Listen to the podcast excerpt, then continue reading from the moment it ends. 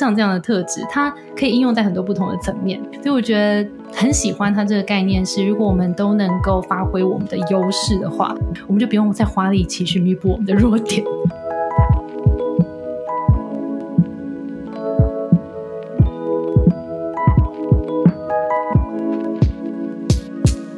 嗨，欢迎收听《Girl Power Talks》女力新生，这是一个集结女力和支持女力梦想的访谈频道。我是节目主持人 Ann，今天想要献给我们女力听众们一个特别企划的单集。我们再次邀请到 Between Girls 职场才女的创办人 Grace 回到节目上来跟大家聊聊，怎么走出一个更顺利、更专属于你的职涯规划。听到这，你可能会觉得，And Between Girls 他们也有自己的节目，我们要听直牙去找 Between Girls 听就好了。但今天我们的特别企划非常不一样的是，Between Girls 在今年再次升级了他们直牙服务，他们综合了一套具科学根据的个人化优势分析报告，也就是来自美国的 Gallup 盖洛普测验。这个报告将三十四项天赋交叉组合，带你更深度认识你与生俱来占有优势的天赋。而 Between Goals 就是希望能够带着大家，不再以勤能补拙的心态来找到自己的职场优势，而是透过这个科学根据的报告作为辅助，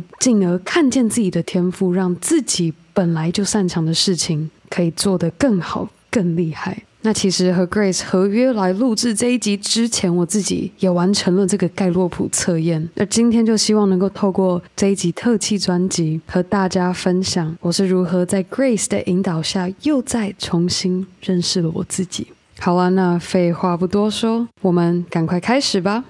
因为我们人本来就不可能十项全能，我们一定有一个天赋是我们与生俱来的，然后我们也一定有我们的弱点。但是很多人会倾向说，那我要去弥补我的弱点。但其实我非常喜欢盖洛普这个概念，是我们人人都有弱点，但是没有关系。我们其实应该要去强化我们的天赋，然后把它锻炼成我们的优势。因为当我们锻炼优势的时候，你会发现那个速度比别人快，那那个心流的感觉，自然而然就是做得比别人好。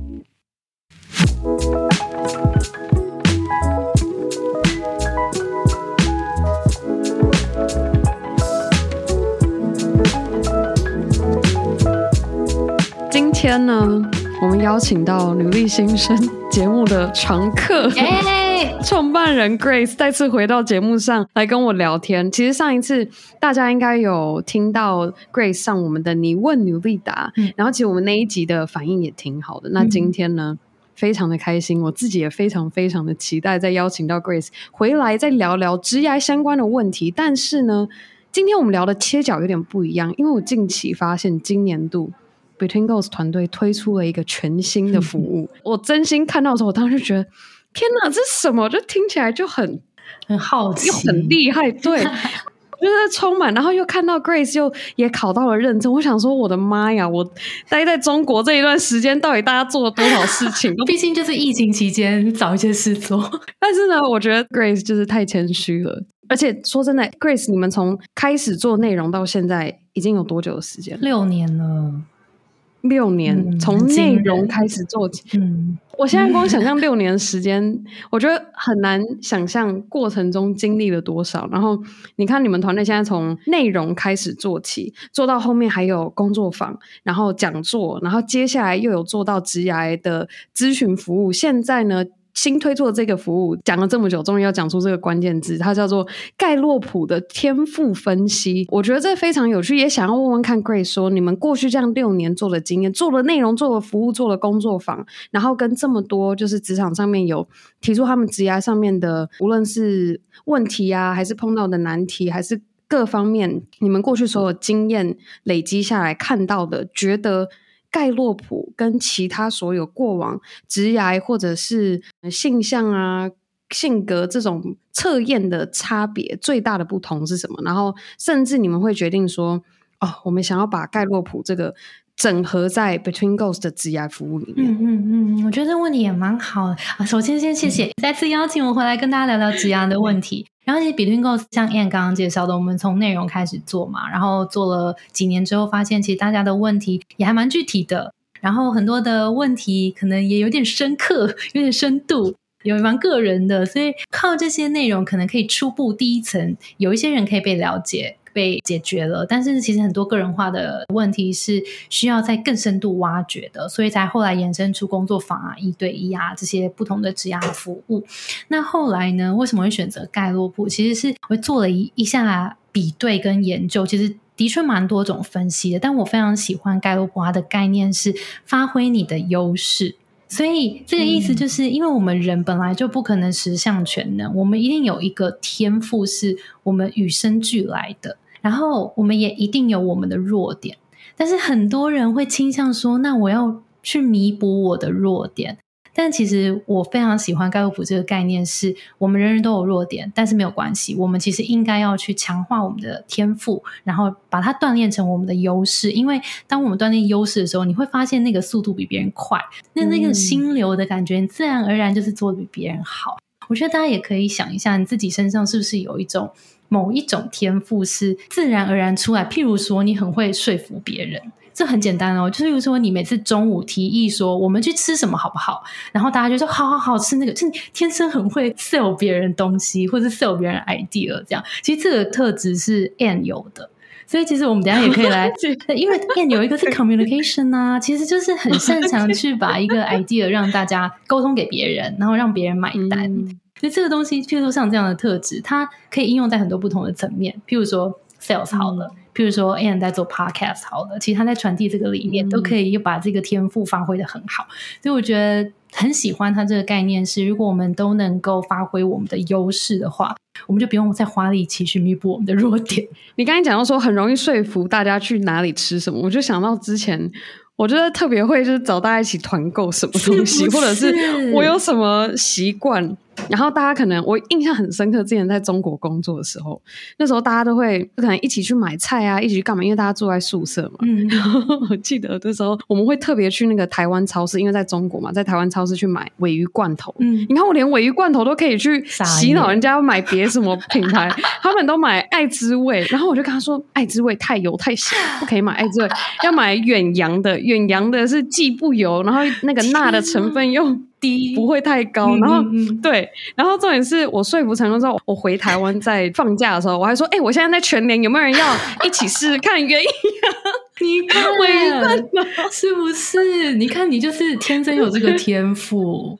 然后像延伸讲，就是有些人可能，譬如说，不一定是这种天赋，也有人是天生会看到问题，嗯、很容易就看到 bug。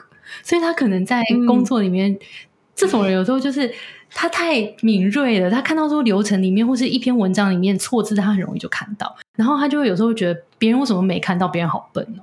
这其实有时候不是别人很笨，是因为你太敏锐了，那就表示你有这方面的天赋。嗯、那我很好奇的是说，刚刚我们在讲的这些天赋啊，它是与生俱来，还是是有办法后天磨成的，嗯，我觉得这个也是很好问题，就是天赋这件事情，盖洛普的概念，他不会去特别去深究说他是你生下来就有，还是家庭教育，还是你的交友的关系，或是你比较初期学校里面发生了一些什么重大事件，因为那些有时候会累积到我们现在有一些人格性格，那个会比较偏心理学的层面。但是我们就比较不会去推究说那个原因是什么。嗯、但是如果我们现在累积成现在有的样子，嗯、然后这个天赋它的概念是这样，就是天赋有点像你的设定，就是你如果在打游戏的时候，我们不是都有什么什么值、什么值、什么值吗？战斗值、防御力什么什么什么补血啊，什么那些。对，然后你的那个天赋有点像是你天生有这些东西，但是我们其实是可以透过锻炼让它级数越来越高。嗯，所以把那个技能点满的概念，嗯、但是你有这个天赋，就表示你在点这个技能的时候，你会点的特别快，就是感觉不需要花特别多力气，硬去把自己挤在那边，就是绞尽脑袋逼。对你，我觉得你刚刚那个词讲很好，我觉得刚刚 Grace 可能看完那个我那个表情，就是演的很真，就是要逼自己嘛，对，是。那我们现在讲到天赋，其实也特别去看了 Between Goals 网站上面，其实有做一个很完整的介绍。那盖洛普他这个天赋，他其实分了四大版图，对。然后也想说，可以让 Grace 来跟大家多分享一下，到底这四大版图分别有什么样的差别，然后他们为什么会这样子去定义，跟也许也可以聊到一点，就我跟 Grace 做了一个这样的测验，然后也许后面一点也可以跟大家分享，看到我在这四大版图内是列在哪一块。那这四大版图呢，分别是执行力，然后再是影响力，第三个是关系建立跟战略思维，没错。好，然后这四大板块里面还有个别细项的不同的特质。对，然后那接下来我觉得就先让专业的 Grace 来帮我们好好的细说一下，到底是为什么以这四个作为四大版图，嗯、然后跟到底我们真的如果有兴趣想要做盖洛普天赋分析，或者是今天单纯听我 and 就是个人在做完这个评测分享后，可以怎么样去听到说，哎，也许我也有那样的特质，我也有那样的天赋。嗯，好，为为什么会分这四个？其实。是因为盖洛普它这个组织，它是美国来着的，然后它其实背后是一个市调公司，它已经有百年的历史了，所以它非常擅长去做数据分析。然后他发现呢，其实，在我们通往成功，或是特别是在职场工作这个环境里面，大概是这四大 domain，就是这四大领域在驱动我们成功。然后我们可能会用不同的方式取得成功。譬如说，有些人被交付一个任务的时候，有些人会直觉性的我先策略。他会先去铺一个蓝图，嗯、或者先去做规划，他才开始做。这可能就是绿色的刚刚的那个战略思维型的人。那再来，可能有些人是他会想要是直接做了，今天任务来了，我就先做，我执行力超高。这可能就是紫色的，刚刚讲执行力的这种人。那也有一种人是蓝色的人，他是关系建立的，他可能会先去找到 key person，然后不是很多人，嗯、但是到底哪一些关键人物会跟这个影响我这个任务有关，我就会先去。善于做这个关系的建立，然后再来影响力是橘色的，它是比较一对多的，所以他可能会想要用怎么样，我去用一些思考点或是说服点，让更多的人来跟我一起做事。或是我的动力有可能是来自于影响更多人，嗯、所以这四个不同的领域里面，其实都带有一些能够让我们获得成功的要素在里面。然后，其实我觉得也很喜欢盖洛普的一个点是，是因为有一些心理测验啊，有一些那种职涯分析的测验，它会把你分成哪一种类，嗯、你可能是 A type、嗯、B type、C type 这样。但是其实盖洛普它的概念是，这些天赋我们都有，但是我们是把它做排序。所以你可能有前几名是你比较擅长的，嗯、所以是用去组合成你的这个人的样态。嗯、我还蛮喜欢这个概念，就是不是把你放到一个种类里面，而是你这个人是什么样的组合。所以他在分门别类，从这个四大领域里面，他又把三十四个天赋分别放在这四个领。所以你拿到的报告就会是你的排序。然后再讲一下这个报告，其实分成两种。一种是比较轻量版的，就是你做完那个测验，你会获得你的 top five，你的前五项天赋。那另外一个就是叫 full report，整个报告你就会获得你三十四项的排序。做测验的过程是一个线上的，嗯、你就大概有一百多题，需要留一段时间，一段不被打扰的时间，然后依照你的直觉去作答，然后你就会有得到这份报告。然后得到这份报告，嗯、你也会其实会同时得到一份分析。那就是这些天赋分别代表什么样的意思？这样，嗯，我其实自己也想要，因为自己做过那一百多题，我首先要先很感恩的是，我永远都记，我都想，天哪，一百多题，我这 我写到一半没办法写完怎么办？哎，没有，它会自己存档，哎，哦，真的吗？它会存着，你写到哪里，它就停在哪。然后重点是，像我那时候就是你知道，因为我在代课，然后可能。边代课，老师在线上上课的时候，可能我就闲的时候，我就哎好，刚刚今天这一堂课我很不需要干嘛，我就直接边做。然后我可能有时候一稍微分心，可能叫那个学生，哎，你不要在那边干嘛干嘛，或什么时候？天哪，你居然一边上课一边做！天哪，这可能。好吧，希望学校的人不会听到这个，但是 我工作还是有做好的哦。好吧，但是呢，总而言之，重点是说我在编，就是可能说，哎，看到谁在不专心的时候，我可能特别在点名那个学生。可是相对我这个测验时间卡久，他就会跳出一个提示，就说，哦，你已经用时太长，我们这个是需要凭直觉去回答的，他就直接帮你跳过下一题。对。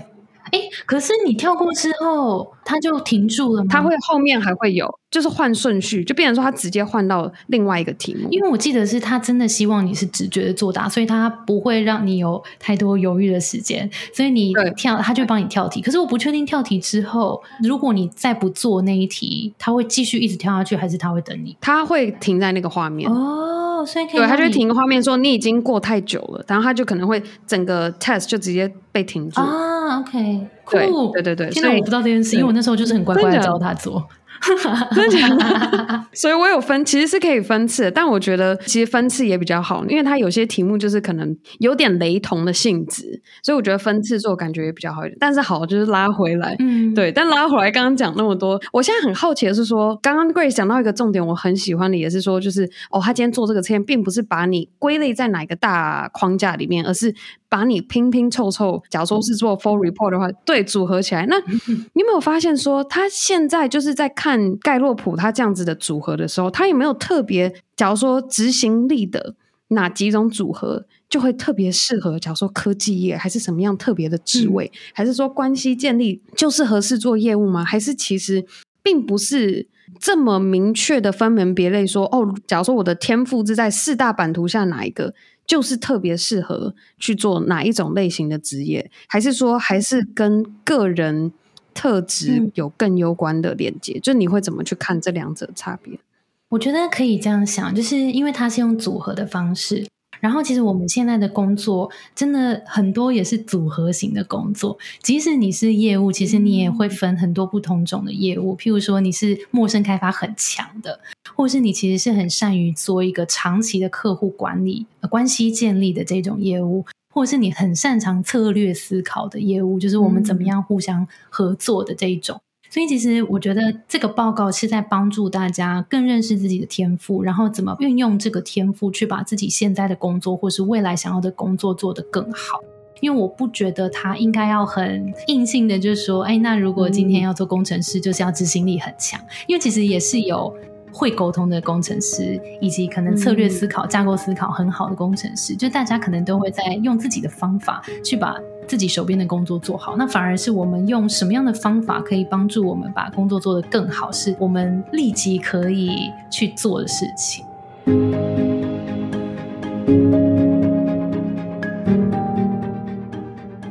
那有没有就是 Grace 在自己做完评测之后，然后你看到了自己的，我们先以 Top Five 来讲好了，就是前五大的天赋，你有没有很惊觉？嗯、然后可是惊觉的当下觉得说。好像也有道理，有吗？哎、欸，我觉得有一个蛮有趣的，因为它有一个天赋叫做 positivity，叫做积极。然后呢，积极这个，我那时候看到想说，很多人都会讲，看到报告第一时间就说：“好啦，我知道是自己有点这样啊，可是它跟工作有什么关系？”就我知道我有这个人格特质，但是他怎么帮助我工作？嗯、然后结果那天，反正我们就把 Between Goals 的团队就也大家都做了。嗯、然后我们那天做了一个小小的 workshop，就大家一起分享，就我带他们一起做了一个 workshop 这样。然后我就听到团队给我的 feedback，我就自己也觉得有好多的学习。就是他们就跟就有回馈给我说，其实在我身上有看到这个 positivity，是在譬如说跟外部的合作。嗯然后，比如说跟 Anne，我们之前也有合作一个那个个人品牌的讲座嘛，嗯、就是我们的我们的合作，或是跟各种外部的各种合作这样。那合作上，我都会在合作的那个时候跟后来。都能够让这个合作很顺畅，嗯、然后气氛很融洽，然后最后甚至是合作之后，我们都还是团队跟团队间都变成朋友的这种合作关系。然后是他们回馈给我说，呃，也蛮喜欢我身上这个特质。嗯、然后我才想说，哇，真的诶，就原来积极乐观这个好像是在合作上面还蛮能够帮助到的。嗯，很有趣，哦有趣。有，我记得那时候有聊过，嗯、但是我必须得说，就是当下真的是。各种，我觉得我们那时候，我永远都记得，我们假如说像挑场地啊，还是什么的，就最后面还是变成就是，哎，那我就买杯咖啡，然后就到你们办公室再聊一下，再走。对对对对呀、啊，就经过就想说，那我们聊一下，啊、然后约一下什么的，嗯、就真的变朋友了。所以这是为什么 Grace 是我们女力新生的常客。啊、而且 Positivity 这个你也有啊，你在我记得在前十，是吗？我都忘记了，没有在前五，但。我觉得我现在需要，我对我也觉得我拥有 N 的报告，好害羞哦。你在第六，你也很前面。当然，我的前五是什么？我有点忘记了。你是 Learner 学习。嗯然后 individualization 个别的，然后 strategic 策略，嗯、然后 communication、嗯、跟 restorative 排难、嗯。我永远都会记得，我那时候看到 learner 是第一个的时候，这个可以拉回到就是我很小的时候，嗯、我爸妈送我去学跆拳道、长笛、钢琴。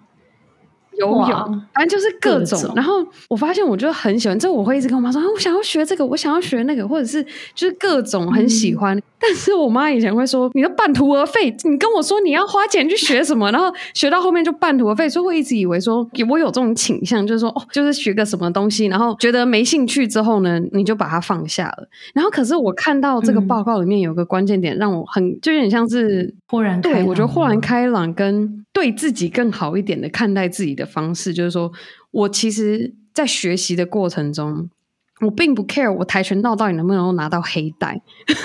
我那时候真的不 care，虽然我差两级就可以拿黑带，嗯、但我那时候我更享受的就是那个学习的过程。我现在才过程对，然后我看到那个报告，我就整个就觉得、嗯、天哪，那原来我不是个半途而废的人。对，因为有些人就是 learner 这个特质强的人，他不是在意说我达到什么 target 了，但是反而是我被一些新东西拥抱，然后我每次学习自己都有成长的那个成就感，然后学习的过程是你更享受的。然后我永远都记得大学的时候，又是另外一段。我那时候就跟我之前在大陆那个老板，就我那时候跟他说。我觉得我大学毕业之后，我想要再继续，就是再去修一个硕士学位。然后那时候我就在看那个台大的 GMBA，然后那时候就很空，他就觉得说，嗯、你就是因为我那时候就很爱工作，跟他无时无刻都在聊之前我工作的事情。嗯、然后他就说，是什么原因你还想要回去念书？然后我那时觉得说，感觉我想要去学东西，可是我当下只是一个感觉说出来，嗯、就我没有觉得说，哦，原来这是我的天性就是如此。嗯，对。没错，没错。所以那时候看到人，嗯，原来是这样。对，所以有 learner 的人，就是在你的工作里面要有一直让你刺激你进步跟刺激你学习的那个阶段性的成长，你就会觉得很有成就。嗯，所以像我们这样的人就很适合，就是可能做某一项。专案或是某一项什么样的新的任务，我觉得就那个起头，让我们来接手去想办法，就是去开路的感觉，我觉得感觉很很适合。对，所以其实我后来也因为其实高科普也可以拿来做比较像是适才适所的那个组织人才的配置啦，或是你更知道他的动力来源是什么，你更能够知道他怎么跟团队之间做沟通协作。嗯、所以我们其实也有发展一个。新的服务是对公司内部的，有点像企业内训，然后但是它不是那么很震惊的那种上课，嗯、它比较像是 team building，然后透过让大家去了解自己的天赋，嗯、然后团队也知道彼此的，你就更会知道怎么跟他合作。譬如说，我知道 Anne 他很喜欢学新东西。然后我可能新专案就可以优先找他，因为他对新的东西是很有兴趣的。嗯、然后或者是我知道 Anne 的 communication 很强，那我这个团队我需要有人对外发言的时候，我也就可以找 Anne 一起。嗯、所以如果公司里面的每一个人，我们都知道同事间什么东西很强的话，而且这个强，它其实同时是擅长加喜欢。通常我们的天赋都是擅长加喜欢，嗯、因为我们会喜欢一个东西，通常是我们做的还不错。我们会更喜欢，嗯、所以如果我们能够跟这些人用这个方式去了解彼此跟合作的话，其实会更顺利。哎，我没有想过还可以这样子套用，哎，就变成以 team building 的形式，对，超有趣。我也开始做了几个不同的公司做 team building 了，然后大家都觉得很开心，嗯、然后。回馈都是哦，那我更知道，因为大家在讲自己的优势嘛，就是我们不会是说你哪里做的不好，有时候是检讨大会，你总会是压力很大。但是因为我们是在聊我们自己哪里做的好，嗯、然后跟团队其他人哪里做的好，嗯、所以其实那个气氛是很 positive。然后重点是这个有交流之后，大家也会更认识，之后会更好合作。天哪，我觉得那想象就好棒哦！我觉得这是一个搭建健康的公司文化的起头，没错，所以这也是我很有兴趣的事情。哎、欸，我觉得现在无形中，你看做这样子的服务，然后再接上你的天赋 positivity，对，我就一直把 positivity 输出给大家，这样 很需要，很需要多输出一点，多输出一点。那接下来我想一下，我们后面刚聊到的是第一个是 learner 嘛，嗯、然后第二个是你说你的吗？individualization 个别。然后呢，我还记得那时候在跟 Grace 一起在看这一份报告，我就想说，难怪我可以做专访，难怪我很喜欢去跟每一个人。聊，我这每一次都会聊的，你不知道该怎么形容那感觉啊。我们先跟大家解释一下个别这样子的天赋特质是什么。个别的意思就是你很尊重跟你很欣赏独立个体身上的这些多元性，所以你其实像做专访就是一个很好的例子。你不觉得一套系统会适合用在所有的人身上？你会觉得每个人都有独特性，嗯、所以在这时候你在做专访的时候，你就会依据每个人去做访纲。然后你会听到一些不同的故事的时候，嗯、你也会觉得哇，真的很棒！就是你喜欢这种去了解每一个人，然后为每一个人做一些不同的配置的那种感觉。突然你这样讲，就让我想到我又有一个故事，好棒哦！这集满满的故事。对，会觉得我那时候去年十二月刚去中国的时候，嗯，然后在厦门隔离，然后隔离的时候，我那时候就唉，真的很蠢。那时候一进去之后呢，入住的隔一天就要做检测，就是他除了做那个棉花棒伸到你的那个鼻头，甚至要伸到脑袋里面，真的、哦、超不舒服，还要抽血啊。然后那时候对你，有很可怕，真的超可怕，甚至还要做三次哦。隔天第一次，然后住到第七天再一次，然后要出关前再一次。然后我就是在第七天那一次的时候呢，那一天我忘了干嘛，反正要做检测。每一次他们就是打电话到房间的时候，就会说：“哎、记得带房卡。”然后我就想说，谁会忘记带房卡？殊不知我忘记带，而且真的是就那一瞬间，就是我门一开走出去，然后我马上转身想到啊，房卡，然后门就砰 就已经，然后我在里面傻眼爆，然后结果重点是我还穿睡衣，然后我就站在外面，然后就很尴尬，然后就走过去，然后我就跟那个，因为他每一层楼都有负责管的人，然后就跟他说：“嗯，不好意思。”我的房卡忘在房间里面，我现在进不去。我说可不可以请前台的人帮我开个门？然后他们就马上按，然后就按之后他就说这里住了三千多个人，他说这现在一堆人都忘了带房卡，你可能要等一阵子。然后我想说哦好吧，然后我就回去坐在那个他们专门放我的那个早餐、午餐、晚餐那个椅子上，我就开始静坐。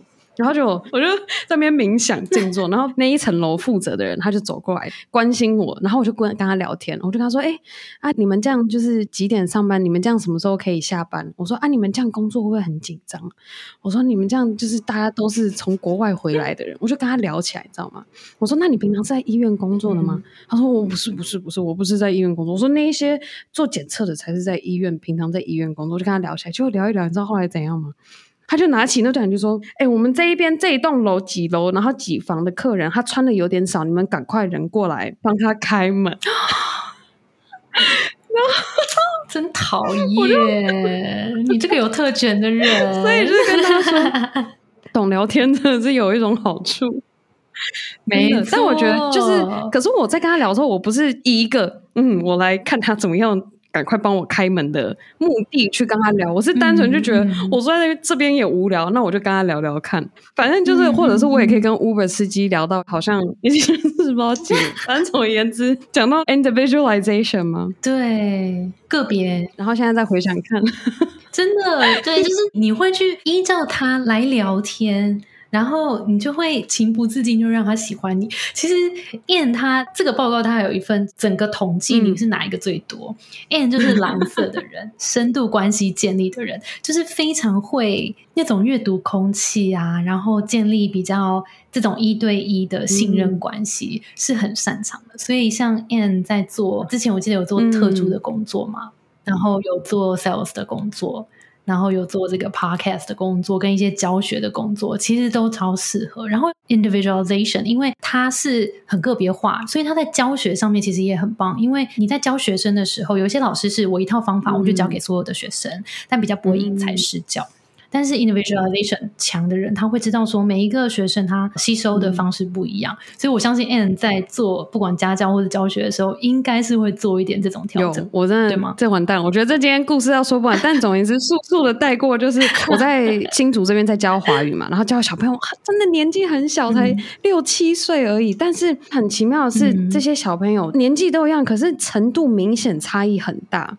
然后，所以我就会把可能程度好一点的，嗯、我就把他们放在一组；然后程度中间的放在一组；啊、然后程度可能比较在跟上大家进度的在一组。然后，可是呢，这三组的题目的难度，我就会去做区别。假如说像好比哦，我在教数字的时候，像可能就是在跟上大家进度的，我就会可能让他用一到十，我只会让他写一到十的拼音，因为我会让他们拼那个字卡，把它拼出来。嗯、可是呢，对对对，就是程度比较。杰出的要挑战他们的能力嘛，所以我就会可能七十三，然后或者是五十五这种，让他们觉得说哦，真的，他们要脑袋去想一下，说到底顺序是什么，然后跟十是在哪里，或者是什么。就我有这样做，嗯、对，比较挑战性，真的有有这样子快速的去看到说、嗯、哦，OK，需要这样子去区分。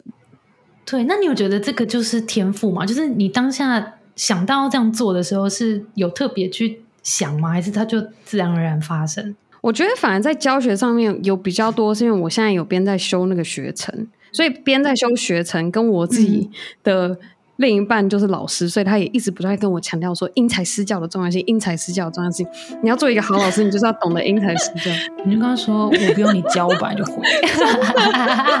没有了。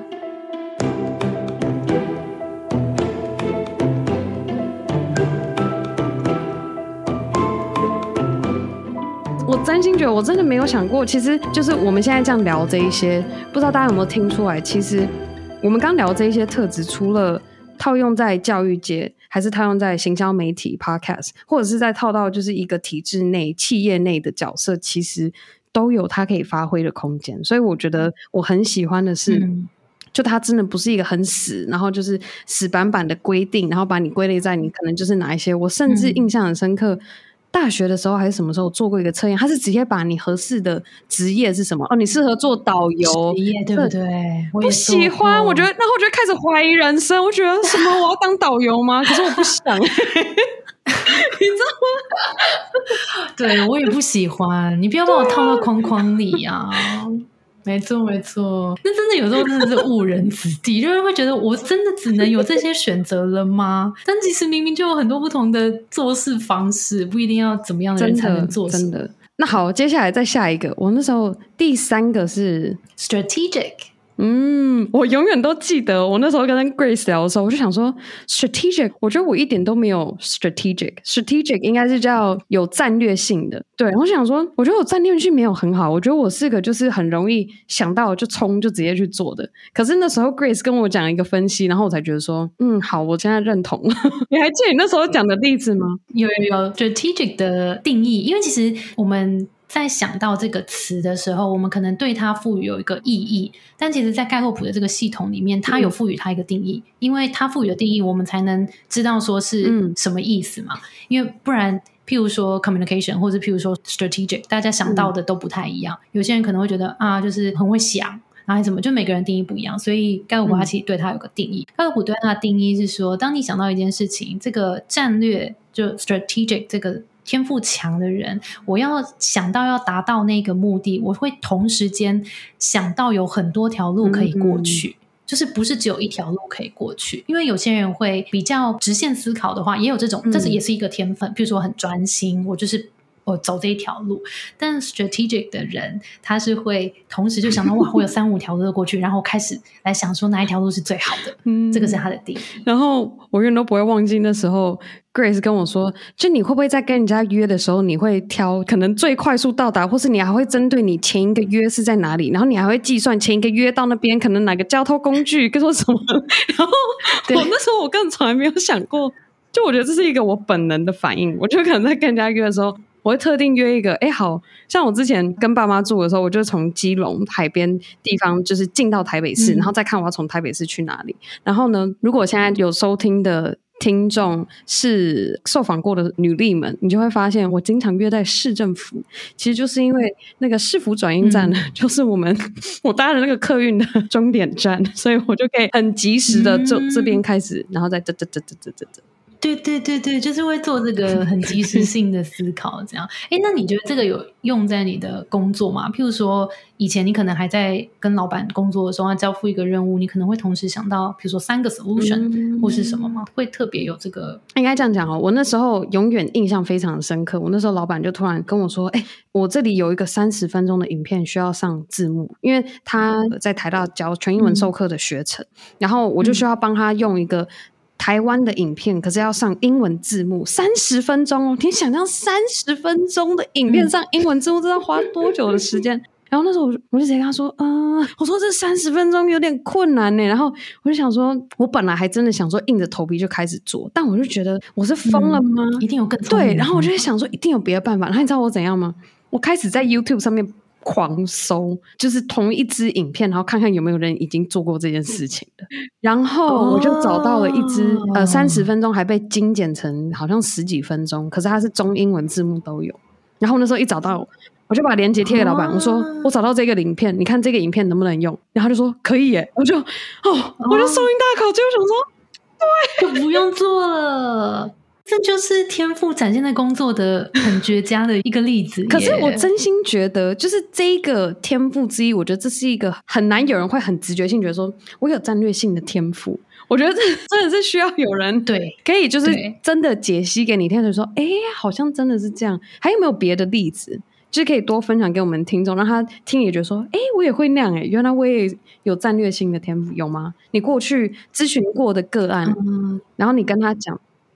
有，我有一个朋友，就是他之前也做这个个案，然后他就跟我分析说，因为他本身他是一个绿色的人，就是战略思考很强的人，所以他其实，在跟我分享他的工作的时候，他就说他在工作里面，他就是慢慢自己也一路发现，然后透过这个报告也验证说，他其实在思考。公司的一些大的目标的时候，他不会一意孤行要往那边走。嗯、他说他真的是会先列出，比如说三个 plan，、嗯、再来评估这三个 plan 的可行性。嗯、他就说他，比如说他隔壁部门的，真的就会比较像是啊，我我有一个目标，然后我就一个规划，嗯、然后我就够了。然后他就是会习惯我先列出三个方案。嗯然后我们再来评估一下，我们再 go。所以它不太一样。那个如果是一次就直接 go，比较不会有这种，譬如说三个展开的这一种。嗯，他可能行动力很快，然后很快的发现不对，我就再 pivot 这样子。这可能是一种天赋，他可能动作很快。但是如果是这种绿色比较强的，他会在前面比较做一个缜密的规划，然后让这些错误都降低。所以我觉得这个就是一个比较完整跟规划的。Strategic 的展现。那我这边有一个好奇的问题：嗯、如果他战略思维很强，可是执行力没有那么强的话，嗯、这样子的特质适合站在一个团队内什么样的角色？他适合扮演一个什么样的？其实我发现，在做一些个案，有发现有一些人会这样，就是绿色脑子里超多想法，但是因为他紫色稍微比较低一点，嗯、所以他会有时候遇到反面，就是有点困扰，因为我们都有一些盲点嘛。因为、嗯、绿色很强的人，他有时候如果比较没有开始去做，他会被自己的想法困住。嗯就是会觉得说，那我 A 出来 A 方案真的可行吗？然后我又把它想了一轮，然后想，嗯，还是 B 方案呢？再想一轮。然后当你想的太多，就会发现糟糕糟糕，好像全部都不太可行耶。就是可能会发生这件事情，就是自己有想法，然后自己又把它打掉，嗯、这样子的情形产生。那这个时候。我就会陪他说：“好，那我们现在先来想一下，说你觉得最重要的目标是什么？我们先把它列下来。对这种人来说，很重要就是把行动计划列下来。嗯、因为当你列下来，譬如说你第一周要做什么，然后每天可能要做什么，你不一定要那个目标定太大，但是你可能一天先播个什么半小时给他，嗯、让你自己去习惯说，慢慢把这件事情感觉有往你的目标前进一点点。嗯”那这样子，你看到一点成果的时候，你也会再更安心一点点。所以这个是有时候绿色太强，嗯、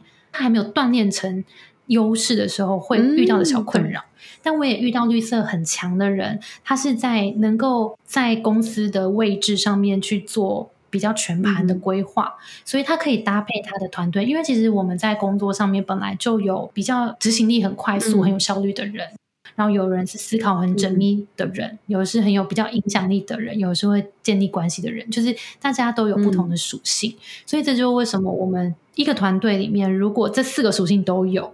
然后我们个别去发挥我们的优势的话，嗯、那这个团队其实基本上都蛮强。好有趣哦！你刚才讲那个，我就觉得天哪，现在会不会 其实对不对？搞不好现在收听的就是有自己本身就是创业家，或是现在自己就是老板，的可能马上就会开始私讯 Grace，或者是到 Between Goals 的网站上面说，嗯、我们这边需要一个 Team Building 的咨询服务。来来来，我如果真的你是公司不管大小团队，对我现在。就是很有兴趣，可以帮大家做，嗯、然后现在也可以透过 Ann 这边的话，也可以比较好，太好了。所以呢，记得我们我这边一定会把那个连接附好，Between Goals 盖洛普天赋的这个咨询服务会放在我们今天节目的资讯栏里面。好，好哦、那接下来再 move on 到下一个主题，呃，下一个是什么？我们刚刚讲了三个嘛，在第四个是 Communication，对不对？嗯嗯嗯，对对对，这个是你的影响力哦，是吗？的橘色的，哦、对对对，哦、这是橘色的。我看到沟通，橘色下面的沟通，对对对对对。然后很多人会对沟通也是会觉得说，啊，有些人是其实在工作里面用到很多沟通。但是这个沟通会，他可能会在他的报告到倒数几名，然后就很 confused 说奇怪，我从来没有被别人说我不会沟通，为什么我的沟通那么后面？嗯、有些人会有这样的困扰。嗯、那其实这就回到刚刚我们前面讲的，他是盖洛普有赋予他一个定义，嗯、这个 communication 比较不是我们日常的这种沟通，它的定义是你把它想象成是一对多的演讲，嗯，所以比较像是你站到一个台上去，然后你可能讲话的时候会一呼百应。因为有些人是这样，就像刚刚前面我们讲的，很习惯别人就买你的单了，有没有？然后你要说要做什么事情，大家就跟着你一起做。但有些人是那个 communication 是比较会，比如说跟朋友之间的，嗯、或者是比较一对一的这种，那他就不归类在这个 communication 的定义里。所以一对多就有点像是我现在在做 podcast 的时候，嗯、自己在 podcast 没错，麦克风讲一对多的讲出来哦。好酷！错但我觉得，我发现这里我在那个影响力橘色这一个框架里面，嗯、同样跟我这个沟通 communication 同样板块内的其中一个特点，我觉得很有趣。有两个我想要问 Grace，一个是竞争，嗯、一个是取悦。我觉得这两个天赋是一个，我觉得我们经常会拿来说是很负面的东西，就是。如果是很竞争，就我直觉性这样看，会觉得啊，这是不是很很不好？就是要求就是要很好胜，然后就是啊，我就是要赢赢赢，然后取悦又会感觉好像是说啊、就是啊，好啦，你就你就帮忙做嘛，然后帮我帮我买买个咖啡给你喝嘛什么的，你知道吗？就是 我我直觉这样看的时候，会觉得这是好的影响力吗？这是一个有天赋的影响力吗？嗯、你会怎么解析这两个特质？好，我先讲取悦好了，好，我觉得取悦它中文翻的不好。因为它的英文叫做“物”，然后是那种会让别人有点惊艳，嗯，那个感觉，的确很难翻成中文，“物”就是很难翻成中文。我觉得惊艳是可以，我觉得你刚刚就翻出来了。对，我不太确定，反正这也不是我翻的，但我觉得他翻的不好。Anyway，他的中文是取悦，但其实“物”这个特质，Ann 还算在前面，真假的？就是 Ann 在第十三个。但是我跟你说，取悦听起来很负面，嗯、但其实你刚刚分享的故事里面有讲到跟物相关的。什么？哪一个？就是你会跟陌生人聊天，你很容易跟那个刚刚讲防疫旅馆那个路人甲，跟那个一些 Uber 啊司机什么，嗯、就是物很前面的人，可能会做到比你更极致。我不知道听众有没有那种朋友，就是你明明去到一个陌生的 party，、嗯、然后有一个你的朋友或是有人，就是会进去把每一个人都打招呼打完。然后你会觉得哇，这个人是认识全部的人吗？然后后来回来就说哦，没有没有没有，其实我跟他们都第一次见面，就是的这种人，就是你会发现哇，这个人在第一时间那个破冰的效应超级强，嗯、然后一去就是仿佛是我的派对，就明明只是有吧，有这种人吧，有有这种朋友吧，印象很深刻，有或者是有那种一个人来的，然后就是很自在，然后就去跟大家就是都交朋友这种。那这种其实就很适合，比如说啊，陌生开发啦，嗯、或者是去做一些公司对外的演讲，或是公关啊等等。就是其实这个特质就会让你做这些事情的时候很不费吹灰之力。嗯、所以取悦其实是这个意思。哦、然后刚刚第二个是啊，competition 竞争，嗯、竞争其实我有点把它视为一个动力。嗯，就是当我们在工作，或是我们在。如果你把一些重要的事情、嗯、把它当成一个竞赛，嗯、然后你就会看着那个跟你旁边的那个人，你想要赢他的那个变成你的动力。因为有些人就是没有想要赢，嗯，那他的动力可能来自别的地方。嗯、但面对如果你的 competition 很强，然后你自己想要把一件事情做好，我跟你讲，有一件事情，我举个例子，譬如说，我现在想要交一个男朋友，好了，嗯、就是我已经单身两年了，然后我现在想要交一个男友，然后呢，我就找我的。单身的好姐妹，嗯、我可以跟她约好说，来打赌，看谁先交到。嗯、然后如果 competition 很强的人，他就为了要赢，他就会很认真的去参与这个比赛。所以我觉得不一定说是正面或负面，但是你如果知道你的天赋在这边的话，你可以运用你的天赋来为自己做一点目标上面的激励，这样。有没有说什么？假如说执行力特强的会跟橘色的很不合，还是说一般绿色特别显著的会跟蓝色的不合？有吗？这个可能没有办法从报告看出来，因为他可能要看命盘。没有啦，没有啦。那个报告比较像是我们有这些能力，然后组合起来。嗯、因为大家的组合里面，通常就是像 Ann 也是每个颜色都有。当然，有些人会比较集中或是什么的，嗯、但是通常不会说我完全就是一个策略思考，然后完全不做事的人。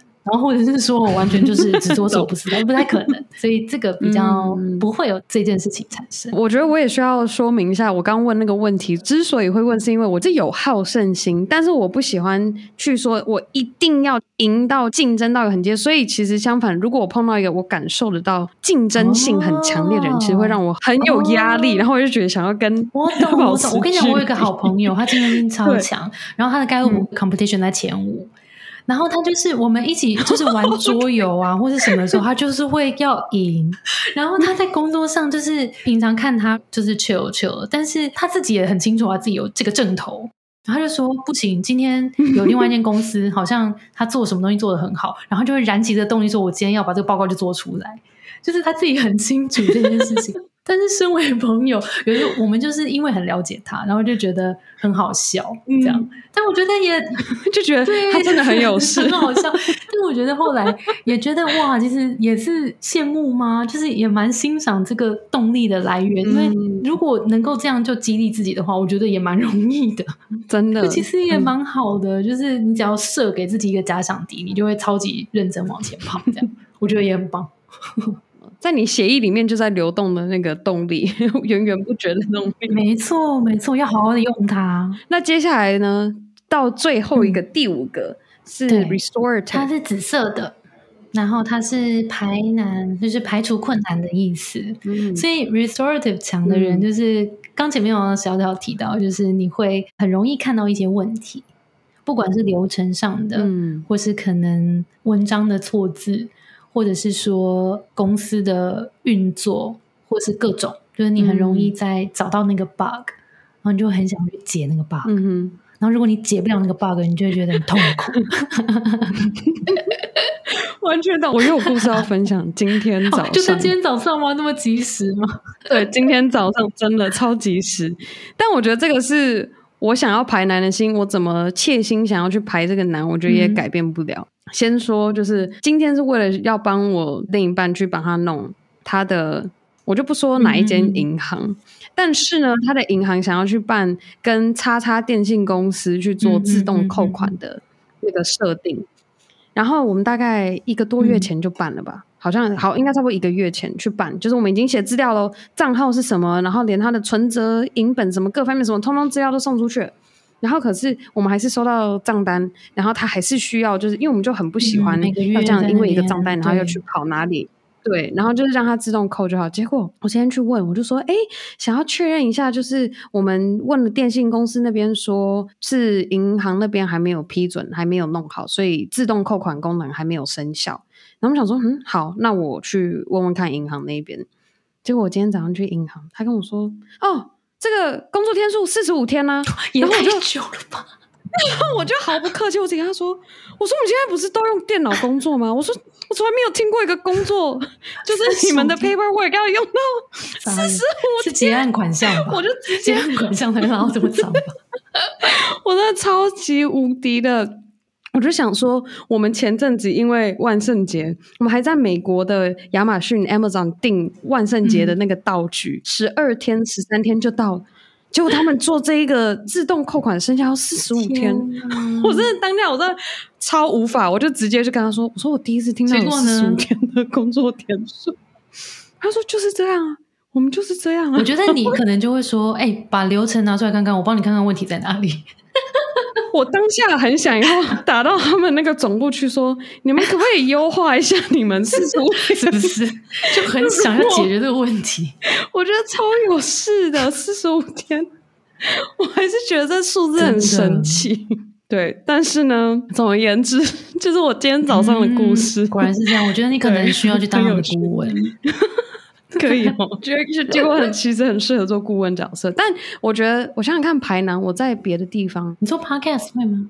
我觉得比较像是我会很经常的去看，假如说我今天仿钢的设计，其实我一直都在优化，嗯、就我可能会在每一次专访过后。然后我发现，哎，怎么这边好像今天有点卡，嗯、或者我觉得，哎，怎么今天聊起来感觉没有我预期那种感觉的话，哦、我就会回过头去重新再整理我的访纲。哎，好，我问一下，你有没有在过去工作经验？譬如说，你发现了一些问题，然后别人才说，啊，真的哎，我都没发现。我碰过的是，我因为这样冒犯到别人。因为我觉得这其实也要知道说，你要跟人家提议的时候，要先想一下你是要跟谁说。因为我觉得这也是做特助很尴尬的位置，就是你也不是一个很实质的主管的角色，所以你今天做一个特助去跟某个主管去建议，或是说什么时候，他就觉得凭什么这个小妹妹？对，哦，所以你其实这样讲，但其实那个问题存在，嗯、对不对？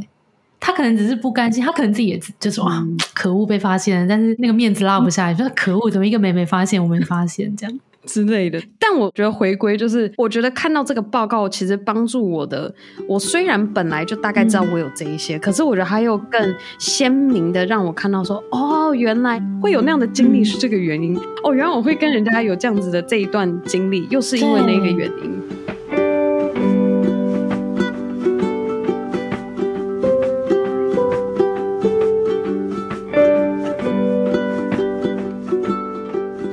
还很记得，我之前跟一个我班上就是有一点自闭症的小朋友，他就那时候上课啊，他就会一直就很忙，他就在在空中在那边在画什么，我就不知道，然后就一直都没有办法听前面老师在讲课，然后我就走过去跟他说：“我说你在忙什么？你在干嘛？你跟我说你在干嘛好不好？”这样，然后就说：“他说我在开门。”然后我想说：“哦，OK，他在开门。”然后我就想说，然后我就跟他讲悄悄话，我就跟他说：“我跟你说，你只要转过头来，你把你这个 worksheet 把它写完。”那个门就会开了，嗯、我就跟他一这样讲，然后就转过头他就开始写，哇 然后我就，然后我当下觉得哦，我就可以想到这个方式，我也是觉得自己当下觉得的哦，哎，那你觉得这是用到哪一个？我觉得这应该是排难呢，我的感觉是吗？还有 individualization 哦，有哎，哎，我没有这样想到，嗯，因为有时候我们进阶的思考是可以把这些天赋组合运用。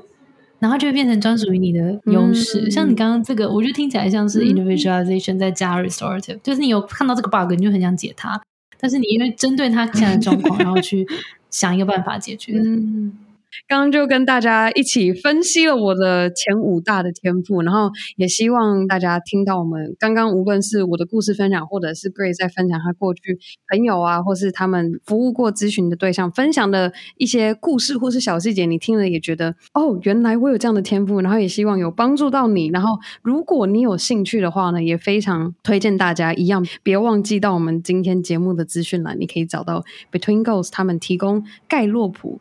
天赋测验的这个服务连接。嗯、那除此之外呢，最后再跟大家提醒，就是我觉得很有趣的。刚刚我们其实有聊到说，除了做 team building 之外，还有一个我觉得很有趣的是，可以做领导风格的分析。嗯这个也很酷。嗯可不可以让 Grace 也多说一下，说是如何运用盖洛普天赋的分析，嗯、然后去带出你的领导风格？嗯、因为其实我们也发现，我们的有一些读者他刚好要当小主管了，然后新手主管或是领导了一段时间，嗯、因为小主管真的很不好当啦，夹心主管也很不好当，然后有时候会不知道到底该怎么去领导下属或者领导团队去往同样一个目标迈进。那我觉得这个其实回归到自己，就是没有一种领导风格是对的，只有最适合你的领导风格。譬如说，像我们如果刚以刚刚的这个盖洛普的概念来说好了，有些人是很策略型的主管，他可能会理性的分析我们现在有几条路，然后把这个规划都做得妥妥的之后，然后希望让团队一起照着这个脉络往下走。这可能就会是你用策略的思维去领导团队往前走，嗯、然后在每一个路上去做一些检测这个指标，这个可能会是你的风格。那如果有一些人是，譬如说比较关系建立的，他也是可以是一个好主管，因为他可能会更知道说，更具同理每一个团队他现在的需要，然后他可能他的动力在哪里，嗯、他希望成就什么。那你可能会因为这种。跟大家的这个关系也赢得更多的信任，所以这个也是一种领导风格。那或者是说，呃，你是自己很会做事情的人，嗯、所以大家会因为你的一些成就，会更信服于你，然后会因为这样子，会也想要跟你学的更多。所以这其实也是一种领导风格。所以每一种人，嗯、就是我们有不管是那个领域，领域比较粗略的分四大项，但是刚刚下面还有三十四个不同的天赋。其实这些有点像我们的基因代码，嗯、有没有？就是我们是透过这些东西组合起来的。嗯、然后我们有一些不同的天赋。的组合其实都让我们变成不一样的工作者，或是变成不一样的领导人。所以我觉得，如果能够找到自己更适合自己的领导风格，嗯、其实你也会更知道怎么去领导团队。那在第二层，就是刚刚讲的，如果你更了解自己的领导风格，那、嗯、你也去了解你团队的属性的话，你也会让大家的合作起来更顺畅。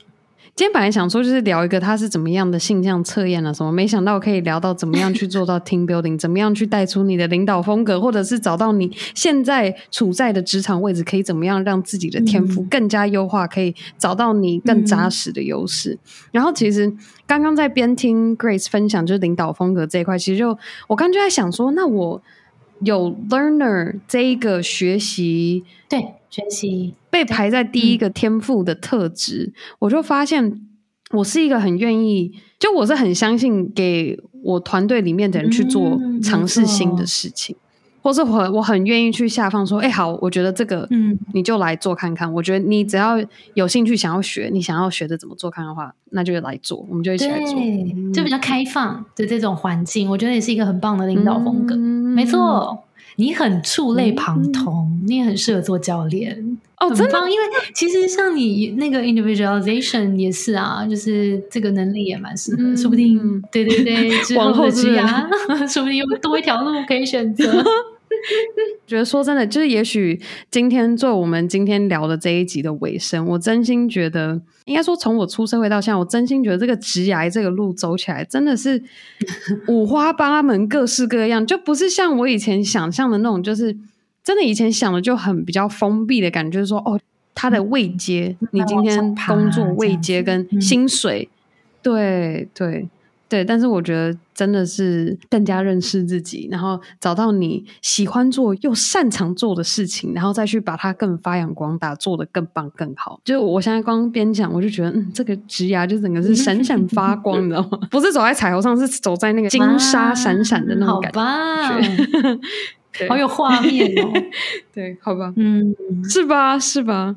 好啊，那今天非常感谢 Grace 来我们节目上又跟我们聊了这么多，然后也希望大家对于今天认识盖洛普天赋分析也有所收获。然后最后还是要再次提醒，有兴趣的千万别忘记去到他们的链接去看看更多，或者是你甚至有兴趣想要做测验或是咨询的话，也可以直接找 Grace，然后她很温暖又充满 positive 的能量，可以就是分享给你。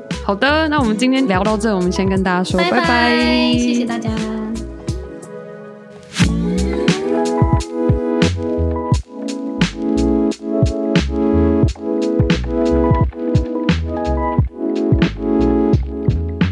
好了，今天。的特辑单集真害羞，直接在节目上和 Grace 一起跟大家分享我自己盖洛普的测验报告结果。那如果听完我们今天聊的内容，你也很有兴趣想要自己来试试这一套具科学根据的个人化优势分析报告的话，你可以去瞧瞧。Between Goals 将在十二月十一号推出首场优势探索工作坊。这个工作坊的目的是希望利用周六下午三个半小时的时间，会带着你一起了解天赋与优势的差别是什么，如何培养具有优势的思维，接着带你一起解读你的盖洛普报告，认识你的天赋 Top Five 是什么，再来将你 Top Five 的优势矩阵列出，找到你天赋之间的连接。最后，但更重要的是，重新认识自己的天赋后，拟出一个运用优势的蓝图，让你在离开工作坊后，还有一个可以实际行动的计划。好了，我刚刚讲的非常的多。如果单纯用听感觉有点抽象的话，可以到我们今天的节目资讯栏找到这个十二月十一号周六下午的优势探索工作坊报名链接。那最后的最后，还是要再次非常的感谢每周定时收听 Girl Power Talks 女力新生的你。如果你很喜欢我们的节目，也希望可以持续收听这样的内容，别忘记在任何你收听 Podcast 的地方订阅 Girl Power Talks 女力新生。那当然，如果你希望能够支持我们的节目，也非常欢迎你到 Apple Podcast 上帮我们打星留言，或是直接在 IG 动态上标注我们。那当然，更好的还可以和你的好姐妹们一起分享女力精神。好啦，那我们下周一 Power Monday 见喽！